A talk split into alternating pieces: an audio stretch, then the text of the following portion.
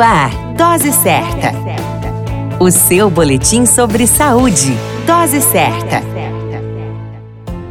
Olá, eu sou Júlio Cazé, médico de família e comunidade. Esse é o Dose Certa, seu boletim diário de notícias. O tema de hoje é benefícios da boa alimentação. Comer bem sempre foi uma grande necessidade vital para o ser humano.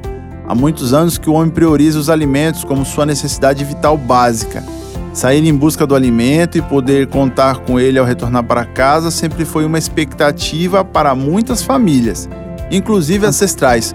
Porém, estar à mesa com a mesa farta e a barriga cheia não significa saúde. Existem estudos apontando para o consumo de carboidrato, gorduras e proteínas, dizendo que eles também podem ser prejudiciais em excesso. As informações nutricionais básicas é que se consuma 55% de carboidratos, que são responsáveis pelos aportes energéticos para o corpo, 35% de gordura associadas à energia estrutural do corpo e 20% de proteínas, que estão associadas à estrutura do corpo e com a formação de imunoglobulinas e outras funções importantes para o ciclo vital que as proteínas podem aportar. As vitaminas e os micronutrientes completam o cardápio junto com a água, que é o combustível básico para a manutenção da vida.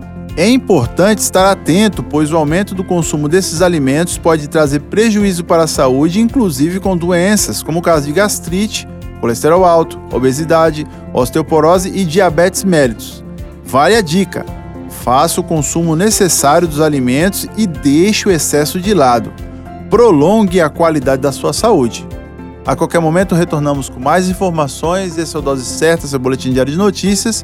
Eu sou Júlio Cazé, médico de família e comunidade. Dose Certa. O seu boletim sobre saúde.